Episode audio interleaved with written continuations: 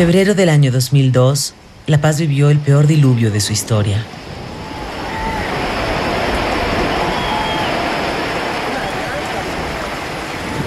Ariel Velasco trabajaba en un taller gráfico y miraba cómo el agua se acercaba peligrosamente a las instalaciones eléctricas, amenazando una tragedia. Vaya paradoja. Mientras todo tambaleaba, como la propia tormenta, para Ariel, en cambio, aquel fue el único empleo estable que tuvo en su vida.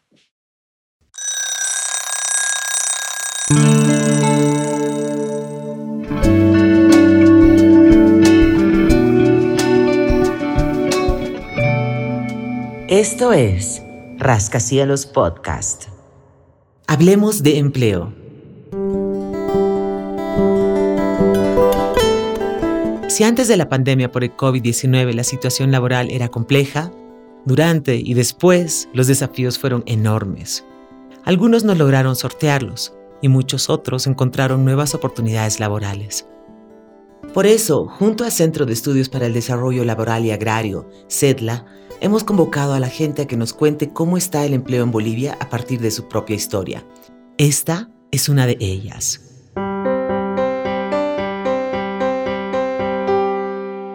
En el episodio de hoy, nada es lo que parece. A España en busca de empleo.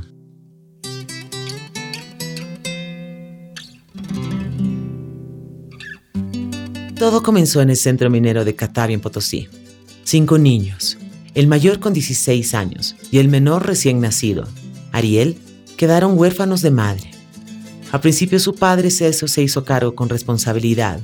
Estudiaba medicina, se esforzaba y para ayudarse trabajaba en la cocina del mismo hospital.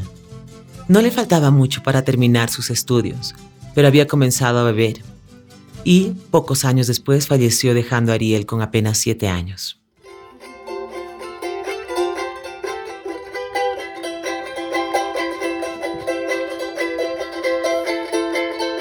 recuerdo que le encantaba, o sea, a la vez que trabajaba en el hospital, practicante de medicina, a la vez mm, tenía su grupo musical, me encantaba tocar charango y era muy bueno.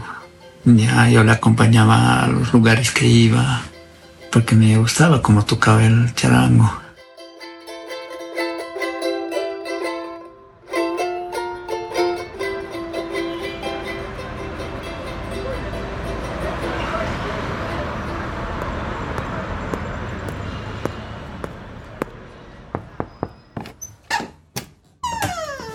Él es Ariel, y contar su historia fue idea de su sobrina, Ana, a quien siempre le impresionó cómo se las arreglaban los cinco hermanos cuidándose unos a otros, siendo prácticamente niños. Contactamos a Ariel y días después Cecilia Lanza, nuestra periodista y directora, se reunió con él y su familia. Ariel tiene lindos recuerdos de su papá Celso. Eh, los mejores son, mm, por supuesto, con el charango que aprendió a tocar cuando era chiquito. Y el día que lo visitamos en su departamentito en pleno centro paseño, eh, tocó un poquito. Bueno, mi nombre es Ariel Velasco Larguido, tengo 49 años. Ah, soy, yo nací en Potosí, norte de Potosí. Mm, vivo hace 25 años aquí en La Paz. Efectivamente, tras la muerte de su padre, Ariel y sus hermanos migraron a La Paz, pero antes todavía pasaron muchas cosas en Catavi. Cuando el papá de Ariel murió, eh, había dejado a sus cinco hijos al cuidado de sus hermanas mujeres. Los mayores eh, quedaron con Irene y el menor, que era Ariel, con Margarita. Así lo recuerda también su sobrina, Ana. Ese abuelo Celso tenía su hermana, que se llama Margarita, y la otra hermana que es Irene, que son las dos que se han hecho más o menos cargo. Pero ni tanto, porque Irene ya estaba casada, ¿no? Ella estaba casada, ya iba a tener su familia, entonces como que sí los cuidaba, pero, o sea, más o menos han quedado por ellos mismos. Para Margarita, que lo ha adoptado desde bebé, Ariel. Pero igual, ¿no? Dentro de su condición también, de lo que ha podido, ¿no? Como ha podido, lo ha podido también ayudar. Mi mamá estaban con la tía Irene, la otra tía pero eran entre ellos, o sea, como que ellos vivían entre ellos, ¿no? Mi mamá me acuerdo que me decía que cocinaba, mi otra tía le ayudaba, mi tío Nelson, que era el mayor, se ha tenido que hacer pasar por un niño de 15 años para que le den trabajo, porque siendo mayor tenía que trabajar, ¿no? Entonces ha tenido que aumentarse la edad para que trabaje y como, entre ellos, ¿no? O sea, entre ellos han salido adelante y las tías como que le supervisaban, ¿no? La mamá de Ana es la mayor de las hermanas mujeres. Y así como el mayor de los hermanos hombres tuvo que aumentarse la edad para poder trabajar desde niño y así poder ayudar a mantener a sus hermanos menores, la mayor de las mujeres, es decir, la mamá de Ana, tuvo que hacerse cargo de cuidarlos.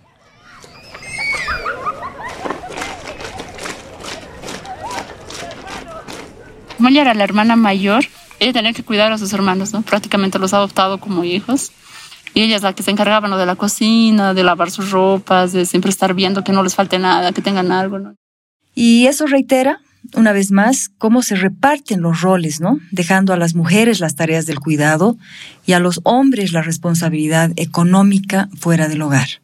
En realidad, como estamos estudiando, no ha habido mucho apoyo tal vez de nuestras tías ya de estudio. Naida estudió enfermería y es la única que ha terminado su carrera. Los demás, bueno, como le digo, nos hemos dedicado más a, tal vez, por ejemplo, en mi persona, mi mamá seguía viva, Margarita, día la que me crió. Entonces yo me ocupaba de ella, pese que ya tenía mi familia, y ella tiene tres hijas. Mi mamá Margarita tiene tres hijas y ellas son profesionales, son profesoras. Pero al que le llamaba era a mí. Es que vos eres el hijo varón y tienes que estar aquí conmigo. O sea, pendiente de ella, ¿no?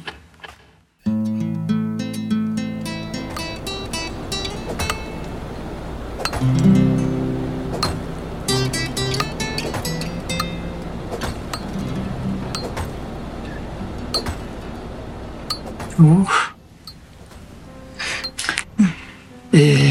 bueno, pese a, la falta de lo económico, eh, me hizo valorar muchas cosas. Y conmigo siempre fue muy buena. Nunca me castigó, siempre me llevaba la atención. Pero bueno, nuestra vida no era tan fácil, ¿no? Yo estudiaba, a la escuela. Ella tenía un pequeño negocio ahí. Pero bueno, hemos salido adelante, ¿no? O sea, ¿cómo ha podido me ha adelante? Ariel recuerda a su mamá Margarita con mucho amor, pero también tiene claro que las hijas de Margarita sí estudiaron y él no. Él no tuvo esa oportunidad. De hecho, Ariel, en vez de estudiar, trabajaba desde niñito. Ayudaba a Margarita en la casa y en el negocio de bebidas que ella tenía.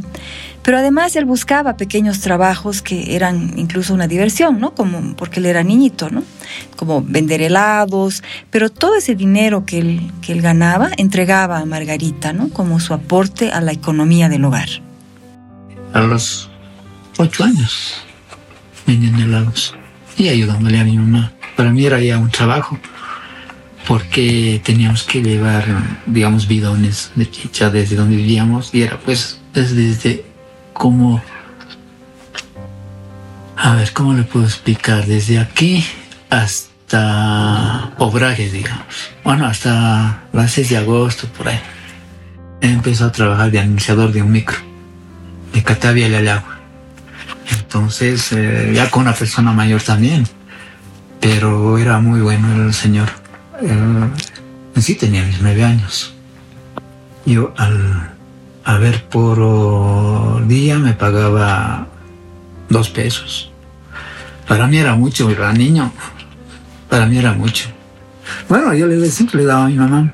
De ahí ya cuando nos fuimos a agua, empecé a trabajar en un en una flota, una empresa de eh, flota. Era de ayudante. Bueno, yo le siempre le daba a mi mamá, pero no le digo, siempre hemos tenido un ahorro. Aquí había la devaluación y ahí hemos perdido todo, todo el dinero que teníamos. Ni ella ni yo, o, sea, nos comprábamos ropa, ¿no? Pero por ahorrar. de esa manera seguía, o sea, yo siempre he tratado de ayudar también a ella, ¿no?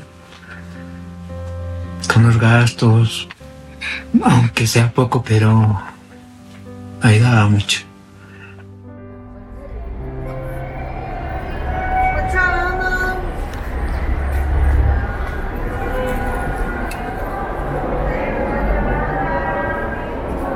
Después ya ese trabajo se me... O sea, veníamos aquí a La Paz, Oruro, Cochabamba, sabíamos ir. Y había un momento en que un amigo me viene a la casa y dice, Ariel, eh, iremos a descargar material de construcción. Y ahí se ganaba más. Y entre los dos sabíamos agarrar una bolsa de cemento y llevar entre los dos. O sea, para mí era divertido de niño ya vamos. Y esa ganancia le da a mi mamá igual. De hecho, este tipo de actividad, como la que Ariel realizaba siendo niño, es reconocida por el Estado boliviano como trabajo familiar comunitario. En Bolivia, en uno de cada dos hogares los niños realizan las tareas domésticas. En uno de cada diez cuidan a otra persona y en dos de cada diez trabajan en negocios familiares. Era a mi mamá. Vendíamos bebida. De ahí yo vendía helados, eh, negociador de micro y ayudante de flota. Con tal motivo, y como era de esperar, finalmente Ariel terminó abandonando la escuela y decidió partir a La Paz, donde vivían sus hermanos mayores.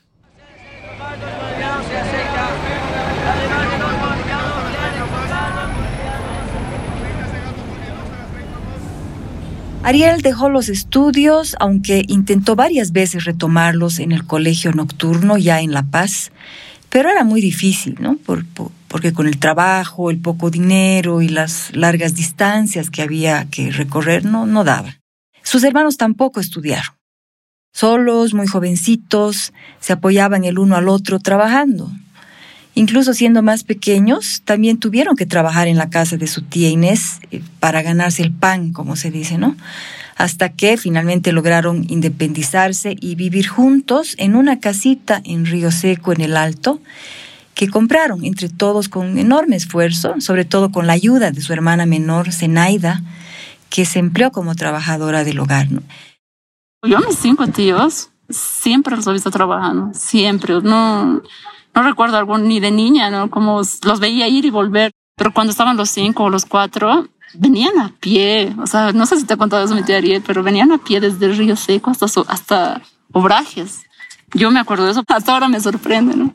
No, y Río Seco es pues lejísimo. ahora no sé si tú conoces, es la última del, del teleférico azul, la última estación, incluso un poco más adentro. Entonces desde ahí venían a pie hasta Obrajes. Es absurdo, ¿no? Pero lo hacían por trabajo.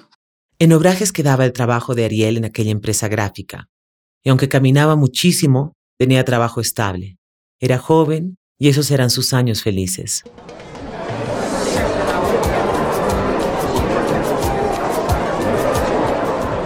De pronto sucedió lo inesperado. Fui a la discoteca y ya teníamos algunos amigos en común y me preguntaron, ¿con quién has venido? Y así, y yo así con tal, y tú, eh, con Ariel, me dijo, ¿sabes? Ay, ¿quién es Ariel? Yo, y ahí fue la primera vez que lo vi y yo me quedé así, pac. Con un amigo fuimos la primera vez, ahí bailando ahí. Bueno, pero ya después ya nos fuimos con mis amigos y demás y había sido una amiga de mi hermana. E, eso, entonces yo cuando lo vi, eres Ariel, o sea, me gustó así, así de volada, no sé, nunca me había pasado tanto eso, yo la verdad. Fue amor a primera vista, pero todavía había que sortear la aprobación de un suegro exigente. En el colegio había una kermés y justo estuvimos los dos ahí charlando y mi papá se aparece ay no, ya, ya iba mayor, éramos mayores, pero yo no sabía qué hacer, no, yo le dije, no, mi papá, no, ¿qué te dirá? Así, la cosa es que él me, me, gustó y le dijo, ¿cómo estás? Soy Ariel Velasco, le ha dado su mano, mi papá le miraba la mano y me dio raro. Y él estaba ahí todavía, ya, está claro, ¿cómo está? Ya, han empezado a charlar. Poco después se casaron con la promesa de nunca separarse, pero la vida les deparaba otro destino. Mi papá por eso era tan, me mimaba bastante a mí Yo, la verdad, nunca con mucha aspiración, sinceramente, para mí la vida era tan vivirla así, porque mi papá me daba de comer y tenía todo, sinceramente, no, nunca he visto yo eso. Me da vergüenza, pero es la verdad. Y como yo era la única mujer, porque eh, mi papá tiene otros hijos y son pro varones, entonces mi papá a mí no me ha hecho sufrir nada, sinceramente. Y para casarnos, la verdad, hasta ha sido eso, es algo que admiro por eso de él, porque mi papá dijo, no, para casarte hay que tener dinero, que no es así. Que... Aceptó, y, pero con una condición le he dicho, no, el que quiere casarse tiene que tener plata y tiene que hacer las cosas así. Y aunque no me crea, él ha hecho todo eso, todo eso, todo eso, porque nadie me ha dado un peso.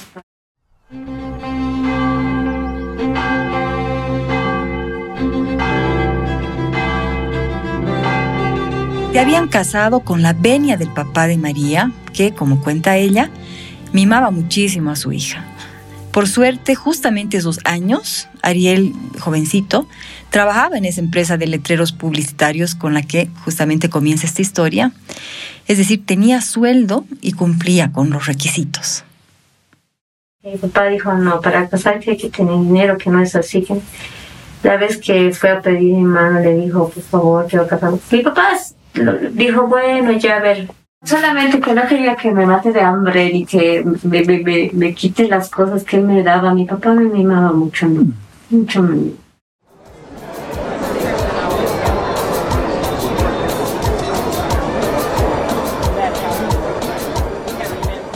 La fiesta de matrimonio debía estar pues a la altura de un suegro exigente, pero algo falló y terminaron prestándose dinero.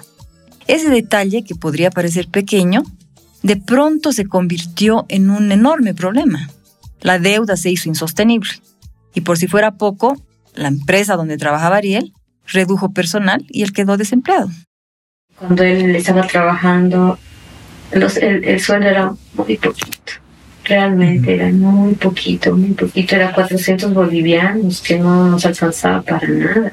Hacíamos de todo, compraba cosas eh, nuevas, ¿no? Y las vendía con un poquito más. No, esa era una forma de ayudarle, porque mi papá también, como le digo, me, me protegía mucho y nunca quería verme tal vez mal. Mi familia mía no sabía mucho cómo yo estaba. Yo siempre he estado bien para los demás y tratado de que a él nunca lo vean tampoco de esa manera, ¿no? Pero no es porque, digamos, quería proteger eso, sino que no quería que lo vean. Él, es que le ha hecho todo lo que ha podido. Lastimosamente, mi papá también quería buscarle trabajo, pero le pedían currículum, donde estudiar. Y siempre no, siempre no. Lo único que me ha perjudicado era el tema del título de bachiller. Me ha tenido, tal vez hubiera conseguido un trabajo. Ana, su sobrina, lo resume mejor que nadie, porque luego de perder su único trabajo estable, el resto de la vida de Ariel fue una búsqueda de empleo permanente hasta hoy. ¿Te imaginas desde niños han tenido que valerse por sí mismos sin apoyo? Sabes, ni siquiera se trata de querer, se trata de que quieres conseguir, eh, conseguir un trabajo mínimo, bachiller mínimo, yo qué sé, licenciatura mínimo, un estudio, algo así. Entonces ellos han estudiado, yo me acuerdo que ellos después de su trabajo iban a SEMA, pues mi tío Ariel y mi tío José. Pero después eran o, trabajo o estudio, yo les entiendo ahora. Salida del vuelo con destino Madrid. Señores pasajeros, embarquen por la puerta número D65.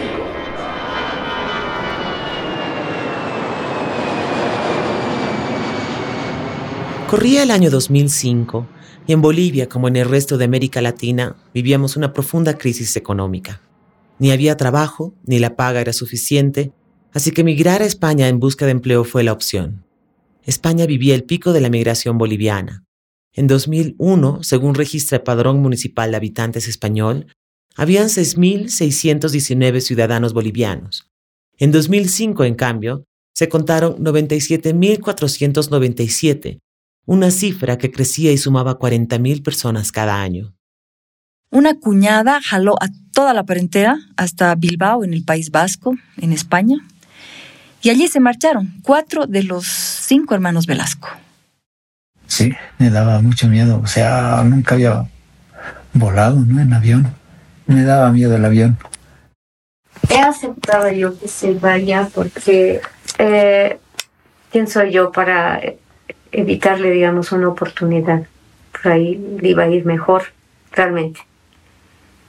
Y lo segundo era que había una deuda que le estaba comiendo a él también y no sabíamos cómo pagar.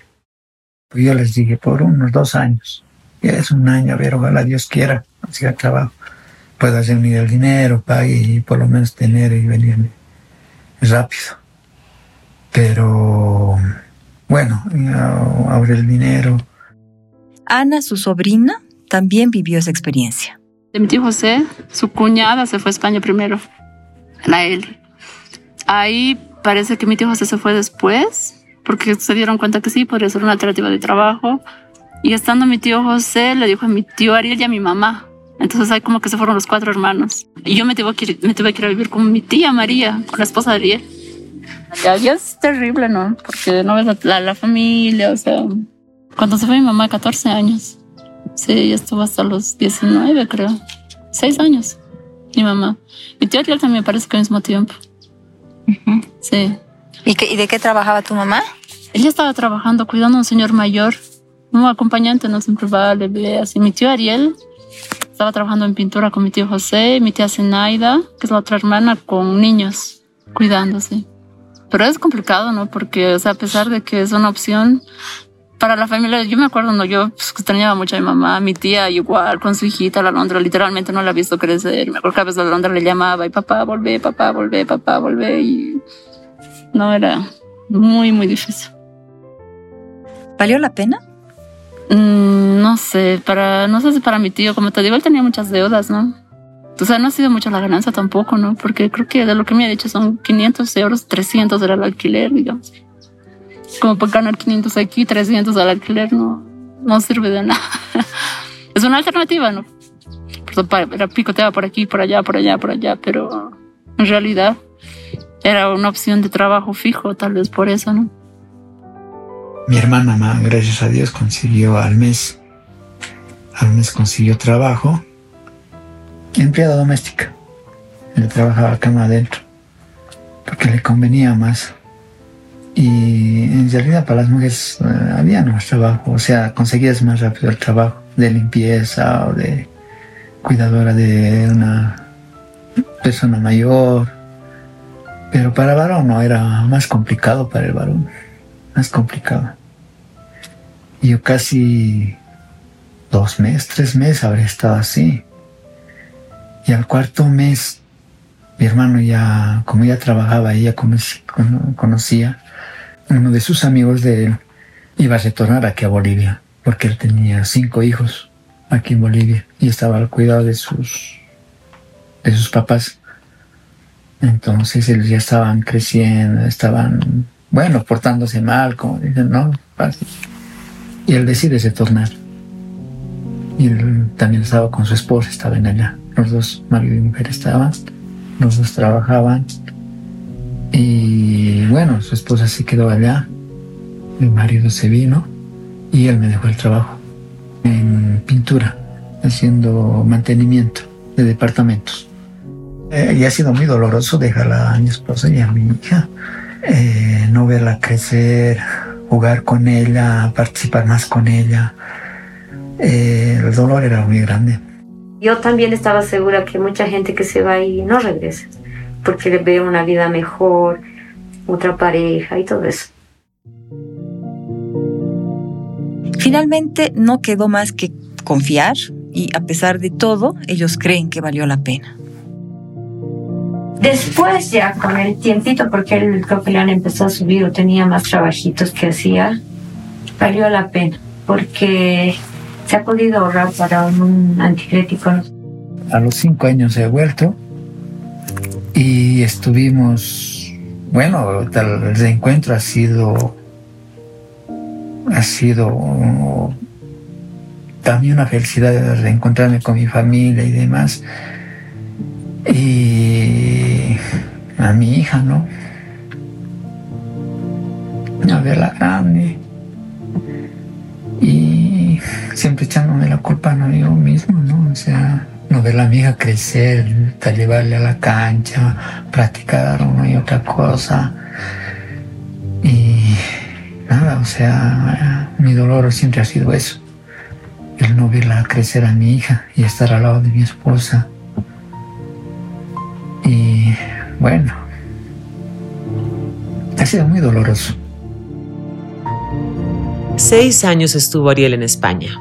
Tuvo la posibilidad de quedarse y lograr un buen estatus migratorio que le permitiría trabajar allá en buenas condiciones, pero prefirió volver al lado de su familia. Ha transcurrido una década y su situación laboral no ha mejorado, y más aún, su salud se ha deteriorado. Ariel no ha dejado de andar calle arriba y calle abajo, siempre en busca de empleo. Su hermana menor, Zenaida, la que siempre jaló a toda la familia, vive ahora en Buenos Aires y Ariel y su familia piensan seriamente en volver a migrar.